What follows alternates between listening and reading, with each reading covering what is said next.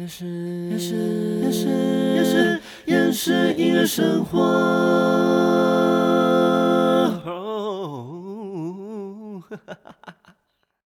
感情没有条件，真心才能永远爱你在每一天。这句话永不变。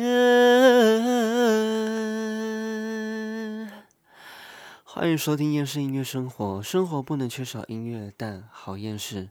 我是管燕，我已经不管什么版权了，因为近期发生很遗憾的事，华语音乐失去一位指标性天后。相信提到李玟，大家至少会哼一到两首经典的作品。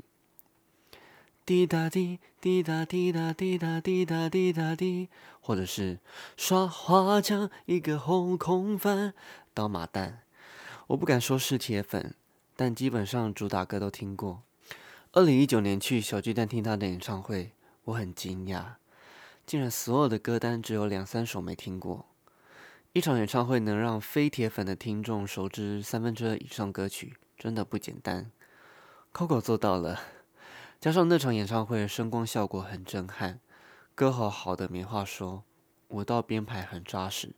虽然那天好像有点小感冒，但不失水准。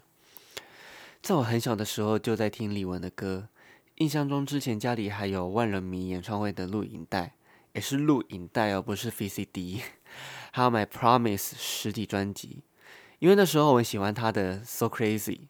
他当时办新歌演唱会，我妈还要带我去看。而且我还记得当时开场前还在播《月光爱人》的 MV，我承认中间有一段比较没有在 follow，可能是曲风比较前卫，没没办法这么快吸收。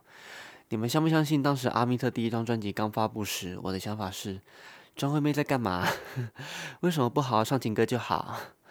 李玟当时推出《Coco》第九页，能不能？当时觉得嗯还好。以前的歌比较厉害，而且看一些他的演出转播，心里想他的高音是不是不见了？还只有吼吼耶去逃避高音。后来才得知他的嗓子出状况了，甚至严重到失声，没办法控制 pitch。这对一个歌手来讲是多大的绝望！我也爱唱歌，我也会担心自己的嗓子会不会出问题，何况是具有指标性的天后。二零一六年，他参加《我是歌手四》，让我重新爱上李玟。首先，他的高音回来了，在他的情感诠释更加丰富。有几次唱调演出让我非常惊艳，像是《Nobody》《Bad Romance》，不少不用花钱，编曲也很强。他其中一支影片我直接吓到，因为直播影片不可能修音，对，像是总决赛还有巅峰会是不能修音的。而他那场唱《I Will Survive》，pitch 的部分哇准到不行。从那之后，心里有一个目标，绝对要再去看一次李玟的演唱会。当时我是歌手结束开始巡演，巡演名称叫十八，我超级兴奋，因为他一定会安排台北站，我要听爆。结果有一天他在社群平台公布，没抢到台北小巨蛋的档期，所以目前不会有台北站。我的。我真的心碎，好想听他的现场演出。幸好二十五周年 UNI 巡演总算抢到小巨蛋，我立刻把时间空出来，立刻买票。说到演唱会，如果你心里有一些想去听现场演唱会的歌手清单，当他真的开演唱会，一定要把握，因为你不知道错过这场，他未来还会不会再开演唱会。当时得知李玟身亡消息的时候，我在参加歌唱 Open m i 照理来说，那里是一个非常欢乐的场合，但我整个陷入低迷的情绪至少半个小时，甚至朋友看到我还说：“哎，你还好吗？”真的有一点严重，因为我不敢相信平常带给大家这么多正能量的歌手，突然离开这个世界。后来我稍微缓和一下情绪，毕竟人在外面呢不能太夸张。不过当天回家洗完澡，我就在电脑前面听他的音乐。看他的表演影片大概三个多小时，李玟占据了太多太多回忆了。我很感谢二零一九年的时候有去看他的演唱会，不然这会成为一辈子的遗憾。忘记李玟是什么时候透露，但我之前就知道李玟左脚有先天疾病。听说她很多舞蹈都是靠右脚在撑，表演的当下不会疼痛，但一下台就立刻痛起来。我觉得如果没有这股热情，真的撑不下去。近期因为病情加重动手术，术后还有很长一段时间要复健，我很能理解。因为除了生理的疼痛以外，心理的疼痛更是加倍。什么时候能康复？什么时候能再回到最爱的舞台？当这些成为一个未知数，所有的焦虑蜂拥而上。无论是谁失去一个既有的能力，绝对是痛苦的。尤其是身为创作者，这么在乎外在观感，负面情绪不是用言语就可以形容。徐佳莹有一段写给李玟的话，请原谅，我会任性当成你没有离开。因为我的很多时光与你有关，请原谅，我也会这么任性。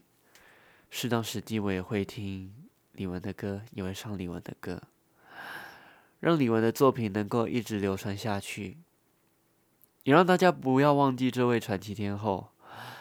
无论是李玟对音乐的美感、舞台魅力的展现，还有那股成为歌手的热情，对我的影响真的很大很大。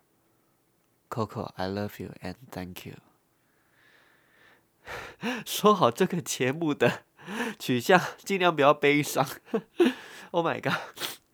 好好好，没事没事。今天的推荐歌曲绝对是李玟的歌。这几天我一直在听《爱你在每一天》，也一直在看这首歌的 MV。单从歌曲来听，可能是一首情歌。后来衍生出跟歌迷连接的共同主题曲，MV 里面有好多李玟的笑容。此时此刻，多希望李玟还能在歌迷、乐迷们面前爱每一天。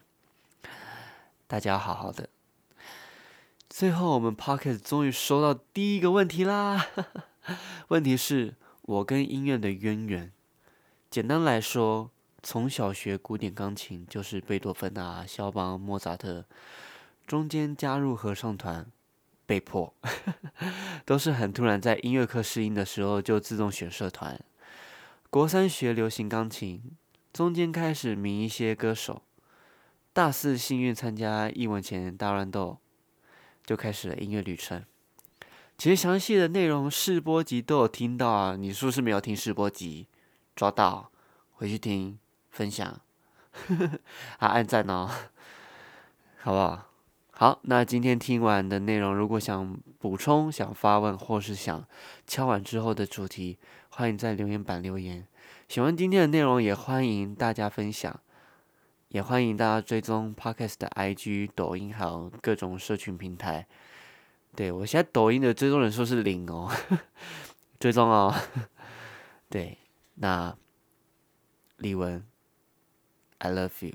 还是要强调一下，那我们厌世音乐生活就到这边，我们 see you next time，拜拜。